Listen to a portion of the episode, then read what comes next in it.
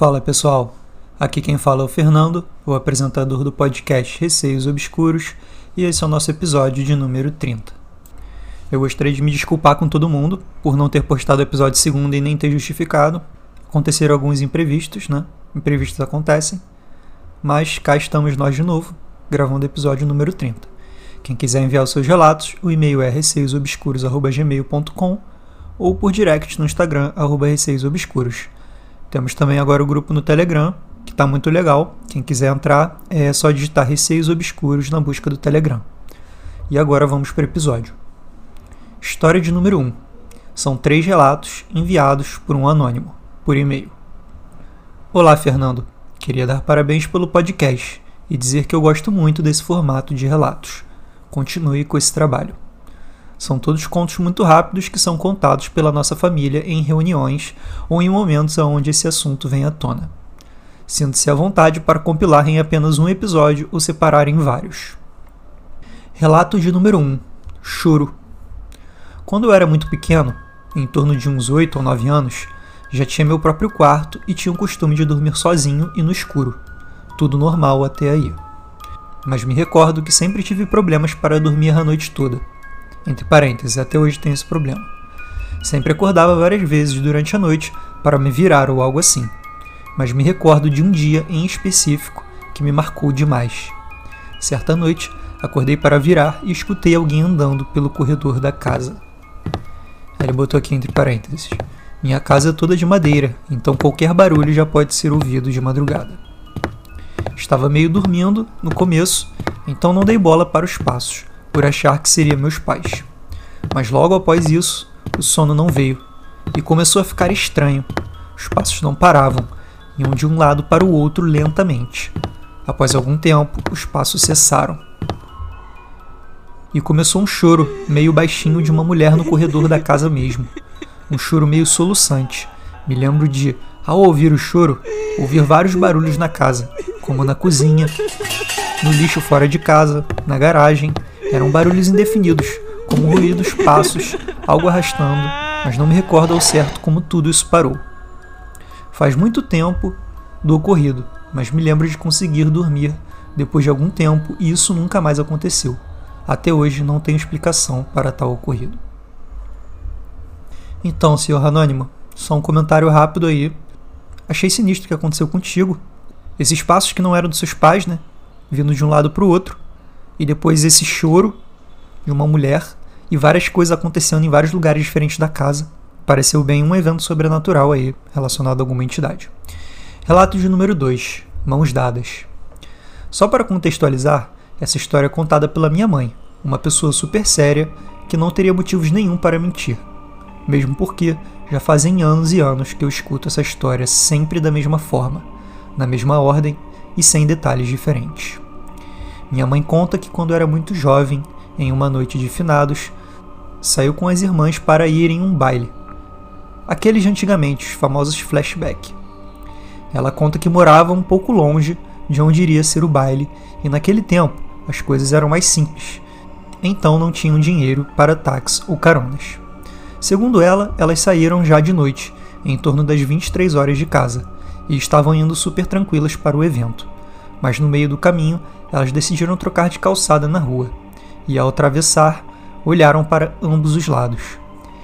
Minha mãe não sabe como ou porquê, mas ao olhar para trás, ela jura que viu quatro pessoas atravessarem a rua a uns 200 metros de distância dela. Essas pessoas ela nunca falou se eram homens ou mulheres, apenas que estavam todos de branco e de mãos dadas, e atravessaram a rua bem calmamente, olhando para frente. Minha mãe contou que ela e as irmãs saíram correndo naquela hora e ficaram no baile até amanhecer para poder voltar para casa. Depois disso, minha mãe conta que nunca mais saiu na rua à noite para festas ou algo assim em dia de finados. Agora eu vou comentar rapidinho. Eu entendi que sua mãe viu pessoas vestidas de branco, né? Me corrija se eu estiver errado. E de mãos dadas. Será que não eram pessoas indo pro baile ali com alguma fantasia, com alguma roupa em específico, querendo combinar? Porque assim, se fossem só pessoas de branco, eu até acharia estranho, mas poderia ser pessoas só, não de branco. Mas para elas terem saído correndo, eu tô supondo que foi algo a mais, assim, algo que realmente causou uma impressão de que fosse sobrenatural mesmo. Relato número 3. Estrada Solitária. Essa história é contada pelo meu pai, também uma pessoa muito séria e de poucas palavras. Foram poucas as vezes que ele tocou nesse assunto, e menor ainda o número de vezes que ele contou a história completa. Meu pai conta que quando era muito jovem, em torno dos seus 11 e 12 anos, sempre levava sua mãe para o trabalho. Ela começava a trabalhar na madrugada, entre as 3 ou 5 horas. Meu pai nunca entrou em detalhes, mas pelo que ele conta, acredito que seja nesse período. Como meu pai era muito humilde, eles moravam mais isolados da cidade em uma rua de quase um quilômetro, onde não havia luz no pós ou casas com iluminação elétrica naquela hora ligadas para fazer alguma luz. Então, a única coisa que havia era a luz da lua. Segundo ele, o caminho da ida era sempre muito tranquilo. Eles iam conversando para passar o tempo, mas na volta era mais complicado. Meu pai sempre fez o caminho mais rápido possível, com medo que algo acontecesse. Acredito que naquela época, pelo meu pai ser jovem e ser aquela hora da noite, um ladrão era a última coisa em que ele fosse pensar. Mas certo dia, ele contava que acordou no horário de sempre. Levou minha avó para o emprego e, ao voltar, sentiu algo estranho, como se tivesse algo atrás deles. Mas não muito perto, em torno de uns 50 metros atrás dele. Ele diz que ouvia passos, mas como era muito escuro, quando olhava para trás não via nada. Então ele apertava o passo e mesmo assim continuava ouvindo algo andando atrás dele. Até que certa hora, quando ele estava quase a ponto de correr pela última vez, parou e olhou para trás, determinado a achar o que estava atrás dele. E de novo, não achou nada. Quando se virou para frente para continuar, sentiu uma mão grande e pesada sobre seu ombro, como se fosse puxá-lo. Naquele momento, meu pai saiu correndo e só parou quando chegou em casa. Depois daquele dia, meu pai nunca mais levou minha avó para o serviço e fez ela trocar de horário, com medo que algo acontecesse a ela também. Existem outras histórias um pouco maiores de diversas partes da família sobre diversos acontecimentos. Caso você escolha e goste dessas, estarei enviando as demais. Grande abraço e continue com o podcast. Então, senhor Anônimo, gostei sim das histórias. Pode me enviar mais. Muito obrigado por enviar essas. Esse último relato aí do seu pai a gente até poderia considerar até certo ponto uma neura dele, de achar que estava sendo seguido, ouvir passos. Ainda mais ele sendo novo, podia estar tá com muito medo, muito assustado. Mas a partir do momento que uma mão grande tocou nas costas dele, tentando puxar ele para trás, aí já tem que concordar que qualquer um teria saído correndo, né? Fosse bandido ou fosse algum fantasma, né? O ideal era se afastar daquele local. E agora vamos para a história de número 2. A Mulher de Azul. Esse relato foi enviado pelo Guto por e-mail. Oi, Fernando, tudo bem? Espero que meus relatos não sejam muito curtos. O primeiro era contado pela minha avó. Nossa família é uma das mais tradicionais do Rio Grande do Sul e temos fazendas por lá desde a época do Brasil Imperial. Minha avó cresceu em uma fazenda na região central do estado, onde minha família tinha fazendas de criação de ovelhas. Certa vez, minha avó já idosa, passeando por uma fazenda que ainda pertencia à família, ouviu no campo uma mulher chorando olhou em volta procurando de onde vinha o choro e lá longe avistou uma pedra e uma mancha azul, que parecia, segundo ela, ser uma mulher. Ela resolveu então ir em direção da mulher para ver o que estava acontecendo. E quando chegou mais perto, começou a conseguir enxergar melhor os contornos da cena e percebeu que a mulher estava usando estranhamente um vestido que ia até os pés, azul, cheio de renda. Minha avó continuou andando e a mulher chorando. Ela se sentia muito aflita pela mulher que, segundo ela, parecia realmente desesperada, como se algo muito grave tivesse acontecido. Minha avó tentou apressar o passo e, quando estava se aproximando, perdeu a visão da pedra por causa de umas árvores. Quando chegou finalmente à pedra, não havia ninguém. Apenas notou uma cruz de ferro com aspecto bem antigo, enferrujada, e ao lado umas flores já secas e sem vida. Olhou em volta tentando procurar a mulher e não viu nada. Achou estranho, pois se tratando de um campo, não havia onde ela se esconder. Ficou angustiada, mas resolveu voltar para a sede da fazenda. Chegando lá, contou o que tinha visto e ouvido para uma mulher que trabalhava na cozinha e cuja família trabalhava na fazenda desde a época da escravidão.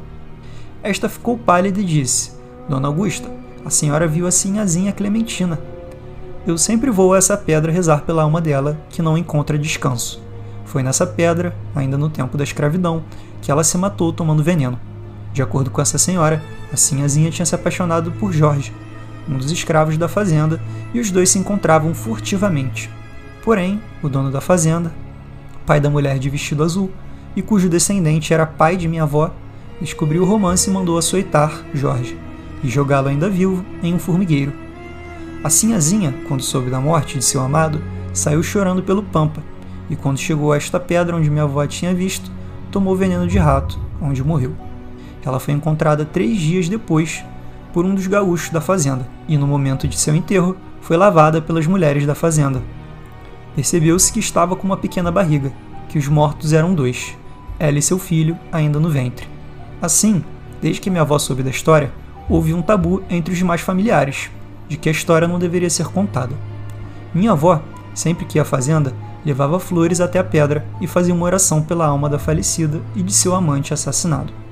O caso voltou a ser discutido pela família, quando uma prima de minha avó, ao visitá-la muitos anos depois de a minha avó ter visto a mulher de azul, avistou ao longe sentada em uma cadeira, e ao seu lado, na outra cadeira, uma mulher jovem fazendo crochê, vestida com um longo vestido azul.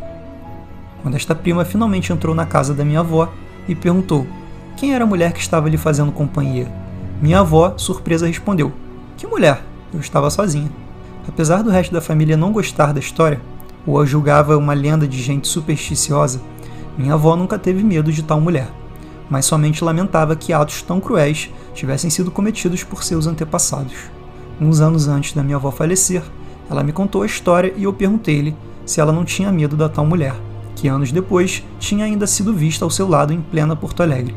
Ela me respondeu, com muita calma: Por que eu teria medo de uma amiga? Guto, muito obrigado por enviar o relato. Apesar de toda essa história horrível né, que aconteceu com a Sinhazinha, com o amante dela e com o filho, né? Todos eles morreram de uma forma muito trágica.